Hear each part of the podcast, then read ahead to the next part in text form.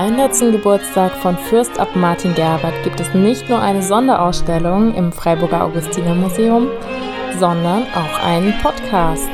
Herzlich willkommen zu Happy Birthday Martin Gerbert. Mein Name ist Tabea Kraus und mir gegenüber sitzt Guido Linke, Kurator der Ausstellung Der Schatz der Mönche Leben und Forschen im Kloster St. Blasien. Wir trinken zusammen Tannenzäpfle, hören Barockmusik und stöbern in der Klosterbibliothek. Viel Spaß beim Zuhören.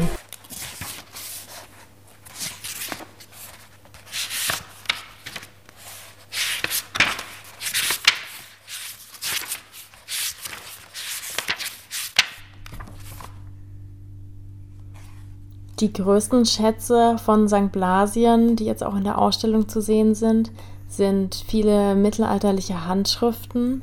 Dass die da sind, ist auch Martin Gerber zu verdanken. Er war ein großer Handschriftenliebhaber und Sammler. Und für ihn muss es ja furchtbar gewesen sein, als 1768 nicht nur die Kirche niedergebrannt ist, sondern auch die ganze Bibliothek. Ja, mit Sicherheit war das ein traumatisches Erlebnis. Er hatte ja selbst als Bibliothekar vor seiner Amtszeit viel zum Aufbau der Bibliothek beigetragen und eben auch zur Erschließung der Bibliothek, also dass man überhaupt wusste, was man da hatte und dass das alles in seiner Amtszeit in Flammen aufgegangen ist, das war sicher ein sehr tragisches Ereignis. Da kann man nur bewundern, wie er dann den Mut zusammengenommen hat, nicht nur die Kirche und das Kloster wieder aufzubauen, sondern auch die Bibliothek er hat ja eigentlich sofort wieder angefangen, loszusammeln, nachdem das da gebrannt hatte. Wie viel ist denn verbrannt und wie viel hat er dann wieder aufgebaut? Also von dem, was wir über die Bibliothek vor seiner vor dem Brand wissen, werden das so ungefähr 26.000 Handschriften wohl gewesen sein. Und er hat durch seine Sammeltätigkeit dann in den folgenden rund 25 Jahren, die ihm dann noch als Amtszeit verblieben sind, diesen Bestand wieder erreicht, wahrscheinlich sogar übertroffen, also dass er so auf 30.000 Bücher damals gekommen ist am Ende seiner Amtszeit. Innerhalb von zwei Jahrzehnten. Jahren ja. ungefähr, ja. Ja, also wie hat er das geschafft? Nun, es war eine Zeit, in der viele Klöster aufgelöst wurden. Also 1782 hat Josef II. 200 Klöster aufgelöst. Das heißt, es gingen einfach damals auch viele Klosterbibliotheken auf den Markt. 1773 war der Jesuitenorden aufgelöst worden. Die Jesuiten waren ja ein intellektueller Orden, hatten sehr gute, moderne Bibliotheken. Auch da hat er zuschlagen können. Es gab aber auch ältere Klöster, zum Beispiel das berühmte Kloster auf der Reichenau im Bodensee das ähm, bis ins Mittelalter ja zurückreichte. Das war 1757 aufgelöst worden und er selbst hat den Bibliotheksbestand katalogisiert und dabei sicher auch zugegriffen und einige Sachen sich für sein Kloster sichern können, hat sich aber auch bei Auktionen umgehört im Bibliothekshandel und es war ja auch bekannt, dass Martin Gerbert nun sucht und insofern sind ihm auch Sachen angeboten worden aus äh, aller Herren Länder, weil man wusste, in St. Blasien brauchen die Bücher und die bezahlen das auch. Und insofern hat er also sicher auch viel Geld dafür eingesetzt. Ja, ein Großteil kommt ja wirklich von der Reichenau, von dem aufgelösten Kloster. Warum ist das eigentlich aufgelöst worden, auch im Zuge dieser ganzen Auflösungen? Ja, nicht allen Benediktinerklöstern ist es so gut wie St. Blasien gelungen, im 18. Jahrhundert ihre ähm, geistliche Kultur, aber eben auch ihren wirtschaftlichen Stand ähm, zu erneuern und zu bewahren. Und die Reichenau, die war nur noch ein Schatten ihrer selbst, also das ruhmreiche Kloster, das in der Karolingerzeit so bis in die Reichspolitik mitgespielt hatte, das von dem war kaum noch etwas über und da kam noch der Bischof von Konstanz dazu, dem das auch immer ein Dorn im Auge war, dass er so ein mächtiges Kloster vor der Nase hatte und insofern hat der dann auch noch den letzten Schub gegeben, um der Reichenau den Garaus zu machen. Und hatte Martin Gerbert eigentlich Konkurrenten? Gab es da andere, die auch Interesse gehabt hätten an den Sachen, die er sich dann da abgegriffen hat? Nun, mit Sicherheit, es gab einen blühenden Buchmarkt, aber es gab eben auch äh, welche, die insofern davon profitiert haben, dass sie ähm, ihm Dinge zum Kauf angeboten haben, die sie aus anderen Klosterbibliotheken besorgt haben. Es gab einen etwas zweifelhaften äh, Klosterbruder Dom Mougerard, der ihm eine Menge angeboten hat, was er gar nicht haben wollte und ähm, mit dem er dann auch im Streit sich getrennt hat. Was kann man denn sagen, waren die besten Fänge, die er gemacht hat? Nun, eine bedeutende Handschrift äh, kam aus äh, Murbach, dem Kloster im Elsass. Das war auch ein Kloster, was sich von seiner alten Bibliothek trennte. Und ähm, Gerbert hat auch sehr zielstrebig dann gesucht. Ähm, er hat durchaus auch äh, Entdeckungen gemacht. Äh, teilweise ist es sogar so, dass er sich Dinge gesichert hat, von denen er gar nicht wusste, worin ihre Bedeutung lag. Und erst im 19. Jahrhundert hat man in den Einbänden dann anderthalb Jahrtausende alte Bibelhandschriften in diesen Büchern gefunden, die Gerbert vielleicht noch gar nicht bewusst waren, aber die dann die Forscher des 19. Jahrhunderts entdeckt haben. Oder ein anderes Beispiel ist eben diese Moorbacher Handschrift ähm, er hat das noch erworben als einen Bibelkommentar, ohne zu wissen, dass das eine überschriebene Pergamenthandschrift war. Das heißt, da stand vorher etwas anderes. Das hatten die Mönche im Mittelalter runtergekratzt, um ihren Bibelkommentar darauf zu schreiben. Und ein Forscher des 19. Jahrhunderts hat dann gesehen, da verbirgt sich etwas und er hat entdeckt, dass sich dort eben eine Handschrift der Naturgeschichte des Plinius, also des antiken Autors, befindet und es gilt heute als die bedeutendste geschlossen erhaltene Plinius-Handschrift. Davon wusste Gerbert noch nichts. Das ist eben erst im 19. Jahrhundert ans Licht gekommen. Im Kloster St. Blasien gab es ja auch ein Skriptorium im Mittelalter. Da sind durch die ganzen Brände bedingt nur wenige Originale erhalten. Aber was zählt denn da dazu? Was ist denn jetzt noch in der Sammlung davon? Ja, sehr weniges leider nur. Es gab nicht nur den Brand von 1768, es gab auch die Plünderung und Brandschatzung im Bauernkrieg 1525, 26 und schon vorher 1322 den ersten Bibliotheksbrand. Also äh, St. Blasien hat es mehrfach schwer getroffen. Aber was erhalten geblieben ist und was wohl auch in St. Blasien geschrieben wurde, ist zum Beispiel ein Evangelienkommentar der ist sogar von Abt Uto, dem Abt der Zeit um 1100, selbst geschrieben worden, wahrscheinlich noch vor seiner Abtszeit, als er Schreibermönch war. Und eine andere bedeutende Handschrift, die in der Ausstellung zu sehen ist, ist das sogenannte Bernauer Missale, also aus Bernau im Südschwarzwald. Das war das Messbuch der Pfarrei und die wurde von St. Blasianer Mönchen betreut. Also die Mönche haben nicht nur im Kloster gelebt, sie waren auch Pfarrer in den Dorfpfarreien des Schwarzwaldes. Und da brauchten sie natürlich Messbücher und die sind in St. Blasien im Skriptorium geschrieben worden. Und äh, diese Handschrift des Bernauer Missales gibt es eben heute noch.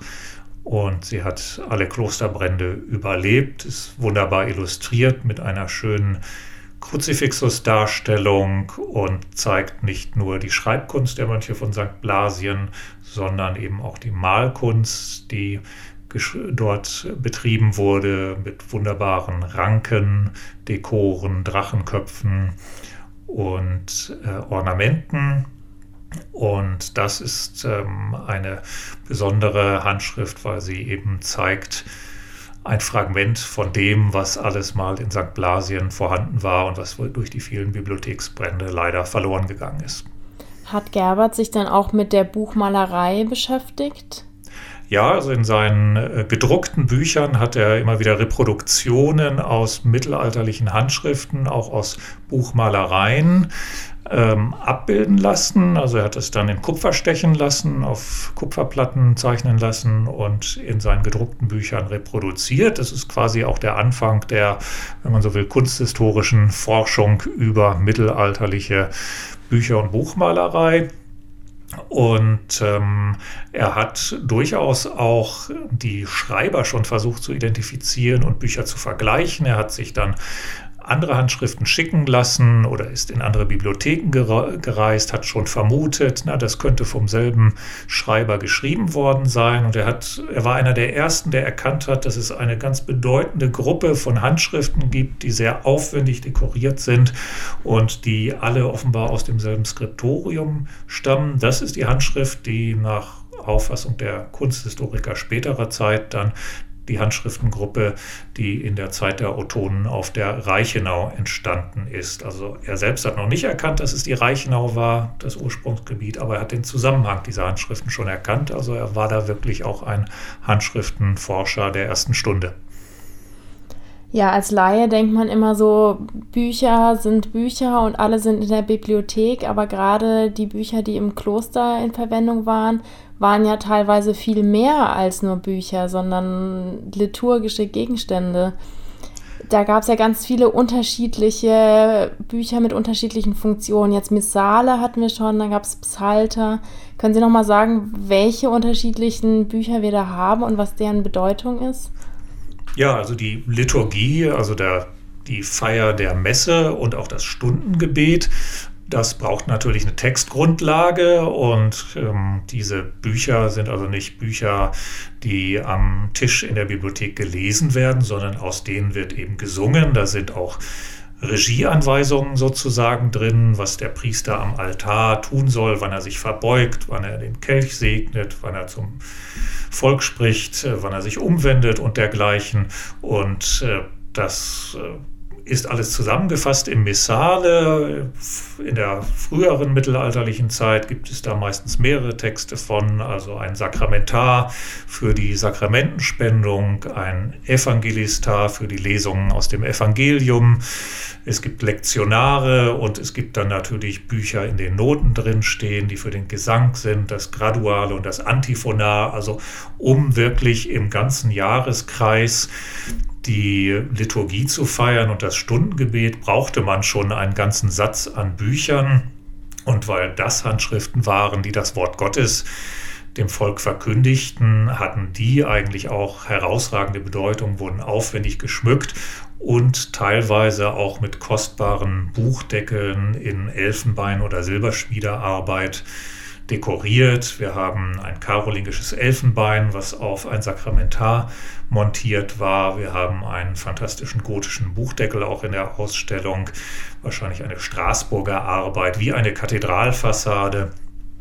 Also wirklich eine Kathedrale des Gotteswortes, denn das war die Dekoration für den Buchkasten, in dem sich das Evangelienbuch bestand, was in einer Prozession bei der Messfeier herumgetragen wurde und dann wurde vom Ambo, also vom Lesepult aus, das Gotteswort verkündet. Also diese Bücher, die waren mehr als nur Lesegrundlage, sondern die verkörperten die Offenbarung, das Gotteswort, was der Welt gegeben wurde und deswegen auch ihre kostbare Ausstattung.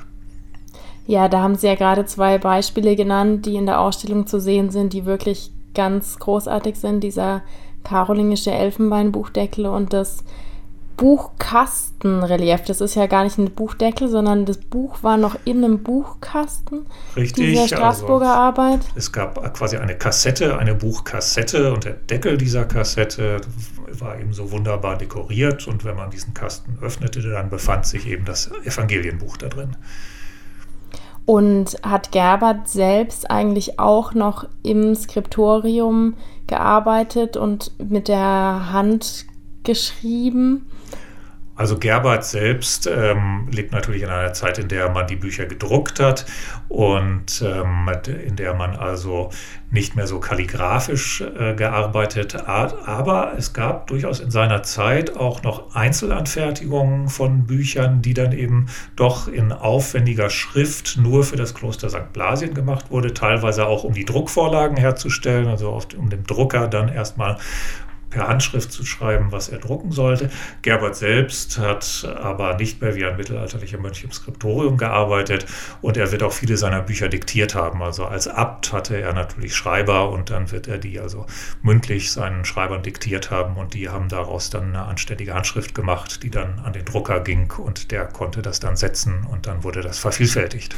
Ja, es sind ja auch einige interessante Drucke oder zumindest ein früher Druck, so eine Inkunabel in der Ausstellung. Da hat man doch sogar angenommen, dass es die älteste, das älteste Druckzeugnis von den Gutenbergs wäre. Ja, also Johannes Gutenberg, der ähm, in Mainz und äh, teilweise in Straßburg tätige Erfinder des Buchdrucks, ähm, den hat man in Gerberts Zeit eigentlich kaum noch gekannt. Er gehört auch zu den ersten, die sich mit den Anfängen des Buchdrucks beschäftigt haben. Und Gerbert hat eben in der Klosterbibliothek auch ein Buch ausfindig gemacht und äh, über einige Jahrzehnte hat die moderne Wissenschaft auch geglaubt, das sei das erste Buch, was Gutenberg überhaupt in Bleilettern gesetzt und gedruckt habe. Man hat dann allerdings durch Papierzeichenforschung ähm, herausgefunden, dass es wohl doch einige Jahrzehnte nach Gutenberg, vielleicht mit Bleilettern, die er noch gegossen hat, entstanden ist. Aber es gibt ein anderes bedeutendes Werk Gutenbergs, was wir in der Ausstellung leider nicht zeigen können, was aber früher den Mönchen von St. Blasien gehörte. Und das ist wirklich eine Gutenberg-Bibel. Die ist aber im 20. Jahrhundert verkauft worden aus dem Kloster in Österreich und die liegt heute in Washington in der Library of Congress, ist also der Stolz der amerikanischen ja, Library of Congress, also der Nationalbibliothek Amerikas, kann man sagen. Und die befand sich früher im Kloster St. Blasien. Was ist denn Ihr persönliches Lieblingsbuch in der Ausstellung? Nun, was äh, mir besonders ähm, nahe ist sozusagen, ist das Sakramentar von der Reichenau, also eine wunderbare otonische Handschrift mit ähm, Purpur, Blau, Grün, Gold, silbernen Dekorationen, verschlungenen Buchstabenranken, auch in der Kreuzigungsdarstellung Zeichen der Blütezeit der otonischen Malerschule der Reichenau, also auch für die Kunstgeschichte ein bedeutendes Werk und das würde ich als meinen Favoriten benennen. Wenn Sie sich selber auf die Spuren Martin Gerberts begeben wollen, kommen Sie gerne im Museum vorbei oder besuchen Sie uns auf unserer Website. Die Ausstellung Der Schatz der Mönche Leben und Forschen im Kloster St. Blasien ist bis zum 19. September 2021 im Augustinermuseum in Freiburg zu sehen. Sie ist eine Kooperation mit der Erzdiözese Freiburg und dem Benediktinerstift St. Paul im Lavantal. Gefördert wird sie durch die Erzbischof Hermann Stiftung. Wir freuen uns über Ihre Kommentare und Fragen per Mail oder über Social Media. Alle Infos dazu gibt's in den Show Notes.